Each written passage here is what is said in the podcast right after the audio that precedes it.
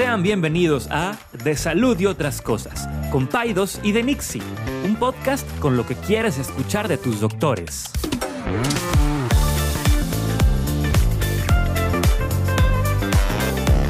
Les recordamos que ninguna opinión o consejo de nuestros anfitriones o invitados sustituye la valoración médica o representa a nuestra institución universitaria o de salud. Con ustedes, Paidos y de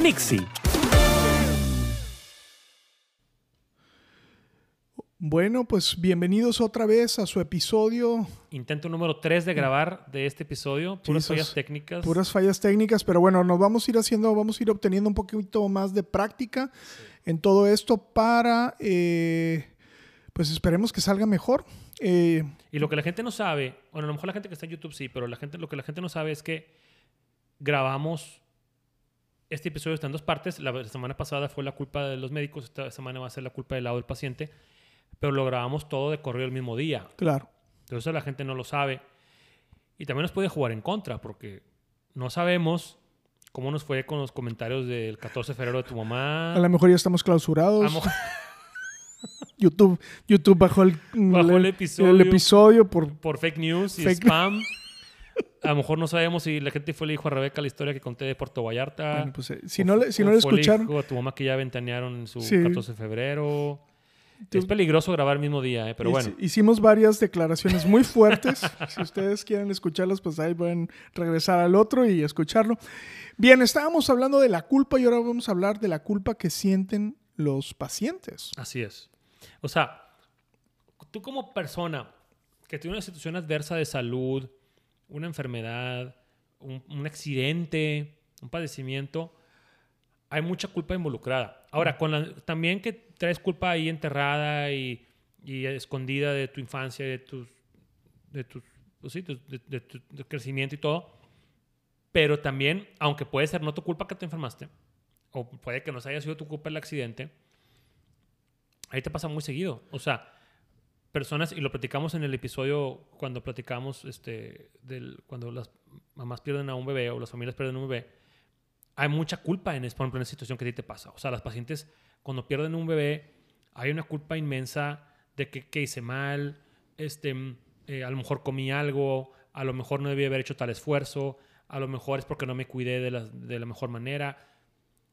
Y aunque es algo que pasa, y tú lo sabes, en muchísimos embarazos, las pacientes cargan con una culpa difícil.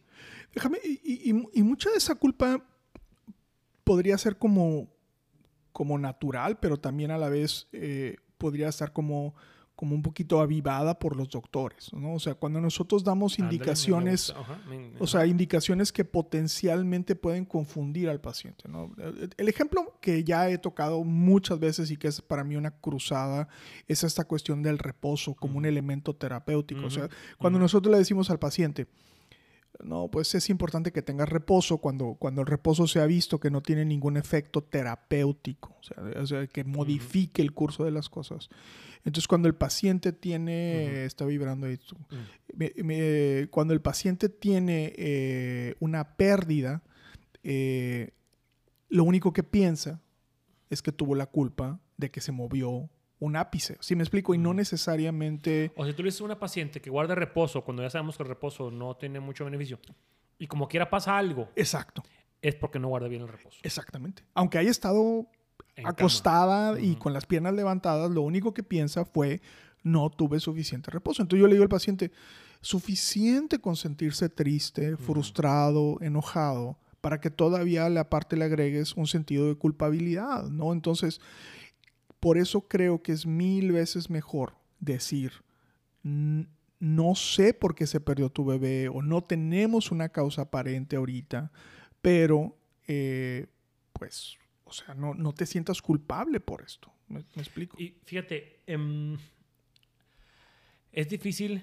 Tú le puedes decir a alguien que no se sienta culpable y como quieras se va a sentir culpable porque también hay todo un bagaje detrás que tú y yo como médicos no conocemos de esa persona que viene cargando con culpas de otras cosas y esto como que viene a rematar. Otro ejemplo, el COVID, por ejemplo. Que ahorita eh, fue algo que, que una ola que vino a arrasar así con mucha gente. Muchas veces las personas sienten una culpabilidad de que me enfermé de COVID porque no me cuidé. Exacto.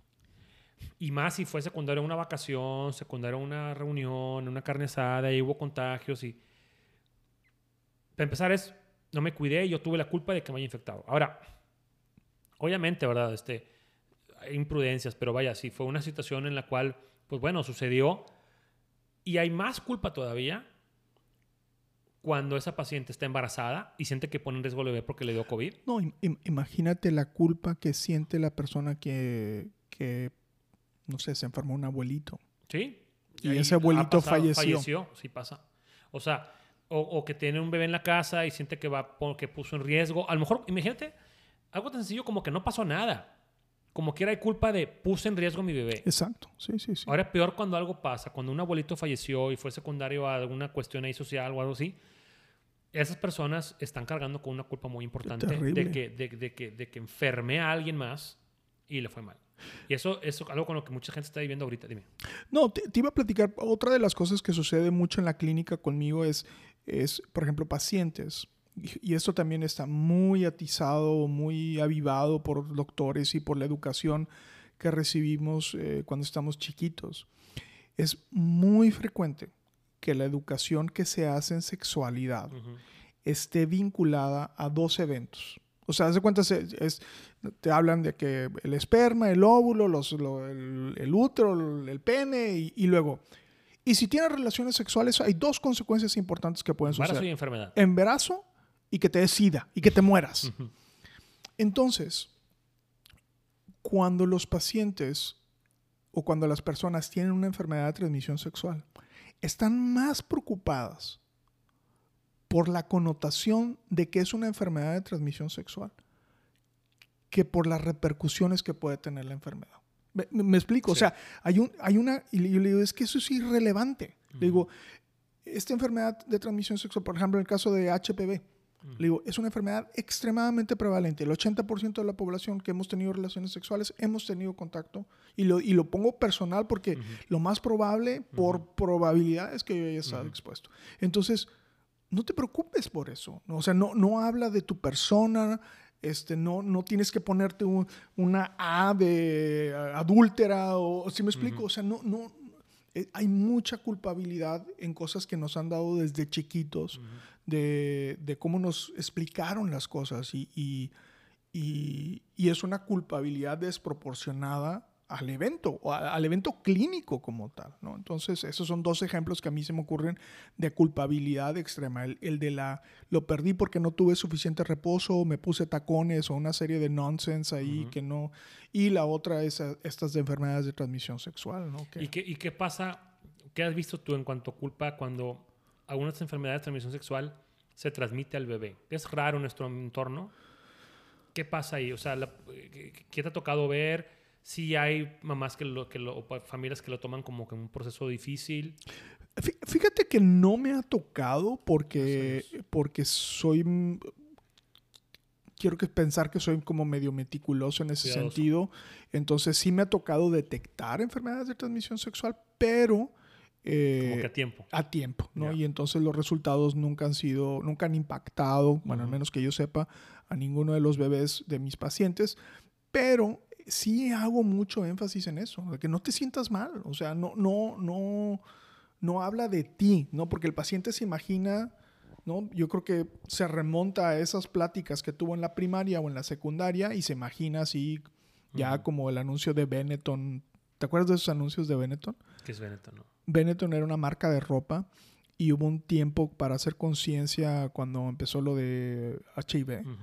eh, que salían personas que tenían enfermedad Ujú. y Avanzada. avanzada. Entonces, Demacrados. dema- demacrados, emaciados. entonces eh, fue una campaña, mm, mm, no sé Muy en qué año, pero sí fue en la- ahí como finales de los ochentas. Órale. Yo tenía seis años, ¿verdad? por eso no me acuerdo. Que- Sí, exacto. Oye, bueno, mira. A veces este. eh, No, nos- ahorita estamos enfocándonos en el tema del embarazo porque, bueno, es ginecólogo. Ahorita yo voy a decir, te voy a decir algunas cosas que yo veo de del lado de la pediatría. Pero tienen muchas veces personas que se enferman, un cáncer, Ujú. por ejemplo. El paciente a veces siente la enfermedad como un castigo. Aunque no sea religioso, ¿eh? Puedes tú ser la persona me- más atea del mundo Sí. y decir, esto me viene porque hice tal cosa. Exacto. O, o, o, o, estoy teniendo esta repercusión porque no me cuidé. Exacto. Porque lo que tú quieras. Y de por sí ya estás ante una enfermedad que puede ser devastadora, que puede ser algo que va a cambiar tu vida, que va a necesitar un tratamiento, que va a necesitar tu fortaleza. Y lidiar con, la, con esta culpa de que algo hice mal y por eso me enfermé. Y esto viene desde tiempos, se remonta a tiempos ancestrales en los cuales sí había un elemento de cayó la plaga, cayó la culpa, cayó la enfermedad porque el pueblo hizo algo malo y lo seguimos cargando todavía al pleno siglo XXI. Lo que pasa es que, digo, aún hasta el ser más escéptico, ah, sí, escéptico del mundo, seguimos teniendo un pensamiento mágico, ¿no? Seguimos pensando que hay cosas así hasta el, te digo, hasta el más acérrimo ateo, no creo en nada que no vea y que no pueda palpar, sigue teniendo ciertos pensamientos mágicos, ¿no? Y, sobre todo cuando hay una situación como más eh, crítica o de vida o muerte, ¿no? Eso, creo que, pues sí, ahí está. Yo, yo, creo que, para mí, yo creo que los pediatras, yo te diría de algo, no sé si lo vayas a tocar, pero para mí es algo muy delicado, eh, es el, rollo de los accidentes con los niños. O sea, es, esa culpabilidad. Yo me acuerdo, mira, una vez Astrid se quebró el brazo. Y, y, me siento mal, me siento culpable de él. La primera pregunta que yo le dije a Carla es, ¿qué estabas haciendo? O sea, a ella. a ella. ¿Por qué no la estabas cuidando? ¿Por qué no la estabas cuidando? Y, Carla me dice, estaba viéndola. O sea, ya enojada y triste y pues preocupada. Sí, que te o sea, o sea, es... Y, y después me sentí muy mal. O sea, pero los niños, pues tú los conoces bien, son como borrachos imprudentes, o sea... Borrachos malacopa. Borrachos malacopa imprudentes y se pueden lastimar en un abrir y cerrar de ojos. O sí, sea... mira, los accidentes es algo importante, pero el otro día, fíjate, el otro día, y me siento muy identificado con esto porque estaba hablando con la maestra de Benjamín en la escuela y estábamos viendo estrategias de parenting y de varias cosas y me dijo una frase tan cierta, me dijo, en inglés, pero no me acuerdo cómo dijo, no hay un trabajo en el mundo que tenga más culpa que ser papá o mamá. Y tiene toda la razón del mundo. O sea, y yo lo veo todos los días en mi consultorio, mamás y papás que están sobre preocupados desde temas de lactancia, desde el momento, desde el embarazo, desde el embarazo de hacer todo bien, tomar todos los suplementos, hacer el yoga prenatal, que sea parto, que haya lactancia, que no me pongan anestesia, la alimentación, eh, la crianza, a la escuela, todo el tiempo hay un sentimiento de tengo que hacer las cosas bien, porque si no voy a traumar a mi hijo de por vida, lo voy a marcar de por vida. Y yo lo siento todos los días con Benjamín y con Lili. O sea, tengo un miedo, he, cambiado mi, mi, manera de ser padre de una manera tan importante por este miedo que tengo a traumarlos de por vida. Claro. A que, a, a que me odien, a que a que después este, ya no me quieran, a que sean personas que no son empáticas, que no son sensibles, que no son cálidas. Que, su éxito dependa de ti. su éxito depende de ti. Entonces, hay su felicidad, su... Una, una culpa tan importante que viene uno cargando como padre.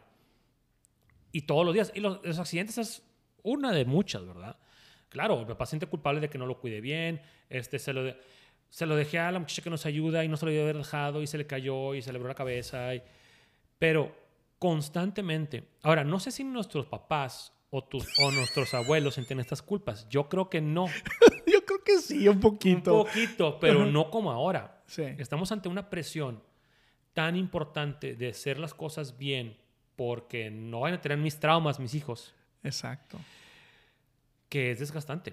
Sí, sí. Es desgastante y muchos necesitamos ayuda para ver estrategias de, bueno, a ver, ok, tengo que hacer este tipo de parenting y todo, pero ahora, ¿a mí quién me va a ayudar con mis preocupaciones. Yo, te platiqué una historia, no, no, este, digo, es una, es una historia de una paciente que estaba batallando muchísimo con su lactancia, muchísimo, muchísimo, sí. así un grado extremo, ¿no? Y, y, me acuerdo que ella hizo un comentario al efecto de, es que esto que estoy haciendo, como lo voy a me va a redituar, ¿no? Me, o, me va a redituar en mi bebé, mi bebé va a ser más sano, más empático, no sé, o sea, todas estas cosas que nos imaginamos que podemos de cierta forma, sí, como redituar, como, como, eh, controlar. Estoy, invirtiendo tanto en esto, No, es más, te diría que hasta la culpabilidad ha hecho que las colegiaturas sean tan caras. Sí. ¿Sí me explico? O sea, Sí. porque, porque, porque es, o sea, si- no, pues si, si, si nos están cobrando eso, pues es porque, porque es eso, ¿no? vale. Porque lo vale, ¿no? Entonces, si- entonces, si lo vale, pues lo vale. Y Entonces- pues mis hijos necesitan, eh, Ento- se entonces yo- merecen lo mejor. Sí, entonces yo le decía a la paciente, le dije a la paciente, a ver, no hay ninguna garantía de nada. Estoy seguro que la mamá de Hitler lo mamantó toda la vida. o sea, no había fórmula. Sí. Entonces no hay garantías. O sea, No hay uno, garantías. uno hace lo mejor que puede hacer y, y listo, ¿no? O sea, este, pero sí, no, no sé, o sea, yo creo que mis papás sí se, preocup- sí se preocupaban con, no sé, eran tiempos diferentes, pero yo viví una, una infancia totalmente diferente a la que vivieron mis hijos. O sea, yo te digo, los límites eran... quemando transformadores. por Sí, no, los, li- los límites eran, eran calles. Sí. O sea, Sí, sí, sí, este- sí. Libertad total. liber- o sea, era los fines de semana era Carabina de postas, bicicleta No, y el cielo es el límite. No, no, no, y, y regresa a cenar si quieres. O sea, había si, si no apareces en tres días te buscamos, o sea, Mi papá también me cuenta unas historias, también de Matamoros. Me cuenta unas historias que a los 12 años se iba de, a- de viaje a acampar con sus amigos y no regresaba en una semana. Y, o sea, yo te digo, mi mamá me escondía la visa. Esto es cierto, no te lo había dicho. Mi mamá, mi mamá me escondía la visa para Porque que no no la agarrara yo y me fuera en bicicleta a Brownsville.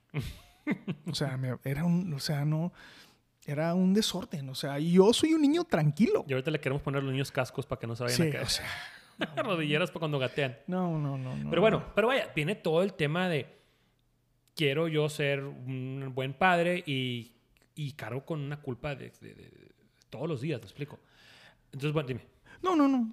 O sea, lo que voy es, hay demasiada presión y la presión genera culpa. Entonces, hay que tener cuidado ahí. Hay, hay mucho todavía por, pues sí, que se tiene todavía que dilucidar en el tema de, de- de parenting, de ser padres, de no hay una estrategia perfecta, ni de lactancia, ni todo el tema ahorita de la lactancia, el sueño, la crianza, la alimentación, la disciplina positiva. O sea, hay tanta, tanto que gira alrededor de los padres que es imposible no sentirse culpable de no hacer algo bien. Me quedé pensando, me quedé pensando si, si esta culpabilidad que tenemos extrema vaya otra vez ahora a lo contrario, ¿no? De que pudiéramos haber lastimado a nuestros hijos al, al ser tan cuidadosos claro. eh, eh, y tan protectores Sí. que, que, eh, digo, un tema tan delicado y, espero no, no meterme en camisa de once varas aquí, pero como el tema del bullying, ¿no? O sea, el tema de, de que yo le platicaba a Luis, ¿no? Le Sí. decía a Luis que, que, pues, yo, yo fui víctima de bullying y, y fue duro, En ¿no? tu infancia. en mi infancia. Y, y me acuerdo que yo le decía a Luis, es que eh, yo tenía dos opciones. O me agarraba a golpes o salía corriendo. Claro, el- la magnificación del bullying ahora es, es todavía mucho más extremo, Sí, sí, ¿no? O se sea, es, o sea, y- sea, es- es, eh, esta capacidad de como también de, de magnificarlo a través de las redes sociales lo hacen todavía mucho más extremo, mucho más, o sea, el que a mí me, di- me hayan dicho gordito, pues me decían cinco vatos, los bullies me decían cinco vatos, me decían gordito, pero no me decían toda la prepa, ¿verdad? Y, ujú. y- y entonces, bueno, sí hay un, magnificaciones o circunstancias diferentes, pero siempre hay bullying. O sea, el bullying no se quita, el bullying continúa en tu vida profesional, el bullying continúa, digo, claro, cuando estás adulto tienes más herramientas para controlar ese abuso. Pero no sé, o sea, no, no más bien mi duda es qué herramientas les estamos dando a los niños para poder, eh, poder sobrellevar Sí, lidiar con eso. Pues mira, lidiar con eso. es todo un tema, a lo mejor después lo platicamos, pero lo número uno es generarles ahí un, senti- un sentido de valor desde, que, desde que son chiquitos. O sea, para cuando alguien les quiere quitar el sentido de valor, sepan lo que valen y eso involucra mucho estar presentes para ellos, estar recordando que son amados, que son queridos, que... Mm. Y aún, aún con todo y eso, las redes sociales y otros outlets están pues como que jugando un poco en contra de eso, ¿no? Pero bueno, en conclusión, el parenting invol- involucra mucha culpa. No se diga cuando un niño se te enferma, cuando a un niño le cae una enfermedad importante, Ya hemos hablado de cáncer, hemos hablado de accidentes, hemos hablado cuando un niño necesita una cirugía, este, mm, y que no se le ocurra al pediatra, que eso pasa a veces. Eso te pasa a ti también, te ha pasado. Sin fundamento, decir, no, es que a lo mejor cuando nació, Sí. eso lo hacen muchos pediatras sin ningún fundamento. Sí. Es que a lo mejor este bebé cuando nació le faltó oxígeno. Es que a lo mejor cuando, en el, adentro de tu pancita le pasó algo. Y los demás empiezan a pensar, entonces si pasó algo en el embarazo que yo no supe, hice algo mal. Y son enfermedades que a lo mejor no tienen nada que ver. Ayer, ayer me pasaba una, y espero, digo, son, son historias reales, ¿no? Una paciente se embaraza, le da COVID y tiene un miscarriage, un aborto diferido. La frustración, el dolor. Y obviamente la primera pregunta que me, ella me hace es, ¿el COVID tuvo algo que ver con esta situación? Y yo le digo, una de las cosas que yo he aprendido en medicina es no, a no especular. O sea, si no, si no, puede ser, sí, sí puede ser. Pero de eso a que sea, es, hay, un, hay un camino Muy largo. muy largo. Entonces, entiendo que es este balance entre la certidumbre, entre- entre- en tener una respuesta que también te puede dar algo de paz. Ok, fue por el COVID, ok, ya. Pero si esa, si esa respuesta va a generar culpabilidad, es que, es, o sea, es, no o sea, es, entonces yo siempre he pensado que la verdad es mucho mejor que la especulación. Y hay pacientes que quieren que tú las cuentes. Y en la medicina privada, lo hemos también, nos hemos estado saliendo un poco de los temas, pero en la medicina privada hay muchos doctores que hacen presas a sus pacientes en relación a la culpabilidad para sacarles dinero. Y- y lo digo con esas palabras, para sacarle dinero, porque entonces cuando el paciente dice, yo quiero que me hagas una resonancia magnética, o qué te parece si me haces una laparoscopía, es que hay doctores que todos sus pacientes tienen endometriosis. Pues claro, a to- o sea, sí, va a detectar un buen, pero, pero hay muchas, y esas pacientes van a estar muy felices de la vida, pero hay un 70% que operó y que no tenía nada, ¿sí me explico? Y entonces, es, es, eso es otra vez, es, es- somos los doctores haciendo presa a los pacientes de su culpabilidad para poderlo curar con ellos, y eso no está bien.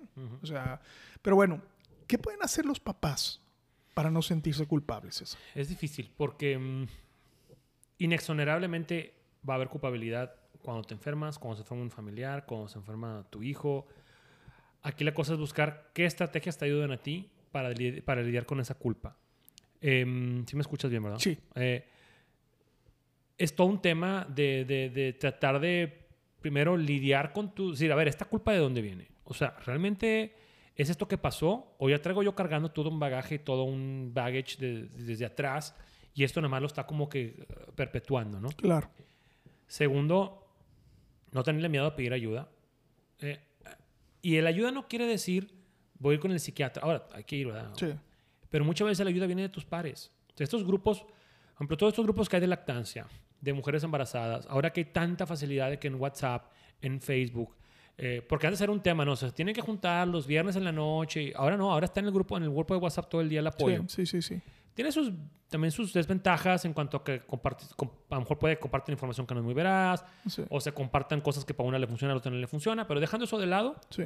todo el tema de un grupo de apoyo te puede ayudar un chorro. El simple hecho que una mamá, y me lo dicen, me ha ayudado mucho estar en el grupo, no sé, Dani Cárdenas, o lo que tú quieras, decir, hay otras mamás que les está pasando lo mismo, que se sienten igual que yo, igual o más culpables que yo, eso uf, Sí. am- aminora mucho. Una de las cosas que sucede cuando, cuando estamos enfermos o cuando algo malo no sucede en general, no tiene que ser enfermedad, es que nos sentimos solos. Sí. Sentimos que somos las únicas personas que estamos viviendo ese calvario y el hecho de que tú digas, ah, hay alguien más como yo que está sufriendo igual que yo, eso nos hace, eh, es una Sí. muy buena estrategia. Y yo fíjate que eso lo empiezo a ver más en Monterrey y eso me gusta mucho. O sea, me gusta mucho que los pacientes están haciendo estos grupos de abogacía o de... de- y, y- y pueden ser tan específicos Sí. como aquellas mamás que perdieron a su bebé en el primer trimestre. ¿Sí me explico? Y entonces, porque esas circunstancias son particulares a ese grupo. Pero bueno. Y bueno, ya para antes de, de terminar, hay otra otra arista del tema de la culpa, que es que también de- en, cuanto a, en cuanto a paciente, que no lo hemos platicado, que es mi, enferme- mi enfermedad es una carga para los demás. Eso también es Uh, bien tremendo. Pues sí. es bien tremendo. Mi enfermedad está haciendo que mi familia gaste dinero, o está haciendo que mi familia sufra, o está haciendo que, que mi hijo este, no lo pueda atender. O sea, mi- cuando mi- tu enfermedad tú la percibes o la transmites como una carga hacia los demás, hay una culpa bien difícil de manejar. Porque ya nomás es de que, bueno, mi Dios me castigó ya. Ahora es, está también castigando, o está, está viendo una, una consecuencia o una secuela a mi familia o a los que me rodean. Entonces también eso hay que tener mucho cuidado de, de cómo, como familia, podemos hacer que esta persona se sienta apoyada y liberada de esta carga de que no te preocupes, o sea, no es una carga para nosotros, nos estamos, estamos todos como familia apoyándote y, y- y- y- que si esa persona sienta que no se está descargando en ellos. Fíjate que esa es una de mis máximas preocupaciones, ser una carga para mi familia, pues, sobre todo para mis hijos. sí. Carla no importa. Ella, ella aceptó, Ella En, la, aceptó. en la salud y en la enfermedad. Se chingó. Yo bromeo con Carla y le digo que está mal porque es, es- habla Sí. de salud mental, pero, pero es una broma. Y, y yo le digo que yo la puedo aceptar como sea, ¿no? Sin una pierna, sin gordita, flaquita, sin pelo. ¿no? O sea, cosas así como muy físicas. Pero le digo que loca no. Loca sí voy y la tiro ahí en el río Santa Catarina y que busque casa a ver en dónde. Qué malo eres. No, sí. La salud mental sí, es sí, sí, es fundamental. fundamental. Pero bueno, sentirte con carga, sentirte como una carga a los demás, algunas personas incluso las puede llevar hasta el extremo de, de- de- hablando de salud mental, de suicidio, de autolesionarse, de aislarse, de... mm, O sea, por ejemplo, yo, tengo un familiar político, o sea, una tragedia, o sea, un, un paciente de como 80 años, con un cáncer de esófago, 80 años, Sí. Que va y decide quitarse la vida Ching. para no ser una carga para los demás. Pues sí. Imagínate, va y se va a un, a un hotel y, y se quita la vida por el, porque ya no quiere ser una carga, porque no quiera comer por un tubo, porque no quiera que su familia sufriera. Pero no se imaginaba el dolor que causó después de eso, Sí, ¿verdad? claro. Entonces, hasta esos extremos te puede llevar un, un decir esa culpa de no quiero que los demás sufran por mí. Entonces, Claro. aquí el mensaje es, bueno, cuando, cuando a algún paciente le cae una enfermedad o algo, hay que ver a la familia como un sistema de apoyo, ¿verdad? No Claro. como lo- en, en los que se van a descargar y en los que van a sufrir. y- no, simplemente cómo podemos apoyar a, a- a esta persona que está pasando por un momento difícil. Y ahí sí hay, ya cuando tienes esta este, este- esta sensación de que eres una carga a los demás, que a lo mejor será mejor que ya no estuvieras enfermo y que ya no estuvieras aquí, que no- ahí es cuando hay que buscar ayuda profesional. Sabes que una de las cosas que yo con frecuencia lo digo es, y creo que puede ser una de mis conclusiones de estos, de estos dos, dos episodios, es, no puedes ser compasivo con alguien más si no eres compasivo contigo, Contigo mismo, claro. O sea, no, es, es- es un ejercicio de, de- de- hacia uno primero, ¿no? Porque, Sí. porque si no eres capaz de perdonarte, si no eres capaz de hacer un análisis de las cosas y decir, ok, esta es mi culpa y esta no es mi culpa y esto es algo que yo estaba en, control y esto es lo- algo que no estaba en control, es, es la única manera que entonces puedes perdonar a los demás. O sea, la gente que, que, que- que- que es muy dura consigo mismo, pues, pues tiende a ser muy dura también con los demás, Sí. ¿no? Entonces, para mí ese sería como que el ejercicio, ¿no? Este, eh, de, de cómo sentir menos culpa y, y- y en consecuencia yo creo que uno de los efectos colaterales que tendría es que serías Sí. una persona mucho menos eh, eh, dura con las demás personas. Pues bueno, ahí está el tema de, de- cómo podemos lidiar con esta culpa. Es algo por lo cual todos vamos a pasar y todos hemos pasado en temas tanto de parenting como de enfermedad, como de padecimientos, cirugías, accidentes. Aquí el mensaje es, hay que reflexionar si esta culpa es de ahorita o si ya viene algo cargando de atrás, saber cuándo buscar ayuda, cuando esta culpa te carcome, cuando no le... No puedes darle, como cuando no terminas de darle vueltas, cuando sientes que los demás están sufriendo por tu culpa, ahí vale la pena acercarte. Y tu médico puede ser la primera, si tu médico tiene la sensibilidad suficiente para detectar algo así, puede ser tu primera línea de, ayuda. Y si no, pues tu familia, dime. Claro, ¿no? Yo lo que les iba a decir a los pacientes es, cuéntenos sus culpas. Sí. Sí. no se crea. Me sentí así como este. Pero sí, o sea, lejos de una cuestión como más. eh, o sea, es el, el- como bien lo dices, o sea, el platicarlo es, es una Sí. manera de poder eh, mitigar un poquito esta sensación. reconocer lo que Ah, sucede. Claro. O sea, eh, reconocer que sucede y que es algo con lo cual tenemos que vivir. Y sí, platíquenos por, por nuestras redes sociales. Ahorita lo vamos, a, lo vamos a platicar. ¿Qué los hace sentir culpables? Tanto como... Oye, ¿sabes Dime. que una de las cosas que no hemos hablado es este, que, que vale la pena y, y- y- y de una vez ya comprometernos y hablar de este tema la próxima vez, es el tema de la secrecía profesional o de no de eh, esta cuestión que a lo que estamos confidencialidad. la confidencialidad. Claro. Vamos a hablar de eso. Ha- Hablemos sobre confidencialidad, eh, que es un tema que creo que es importante eh, que ustedes sepan eh, y que lo pongamos ahí. Vamos a discutir eso. Claro, confidencialidad. claro. Ándale, ya te toca traer algo a la mesa. Ching, Aparte de todo lo técnico lo tengo que hacer yo, pero bueno, hablaremos de confidencialidad la próxima vez. Eh, y, y César, ¿algo más que agregar? Nada, que nos sigan en redes sociales, en YouTube, que se suscriban aquí donde no, no está apareciendo nada. Aunque no tenemos producción para poner ahí nada, pero que nos suscriban al canal de YouTube, Paidos y de Nixie. Y en Spotify de Salud y otras cosas con Paidos y de Nixie. Instagram, arroba DR Saldiva, arroba Pediatra Guimejo César Lucio. También vamos a hacer un, Instagram del podcast para que también podamos poner ahí algo de información. Y díganos si les está gustando vernos formato. en video o si ya les caemos gordos, nomás vamos otra vez a Cerramos audio. el canal de YouTube. Pasa nada. No pasa nada. Todo fuera como eso. Y, este, y nos vemos la próxima semana. Saludos a Órale. todos. Bye bye. Gracias. Bye.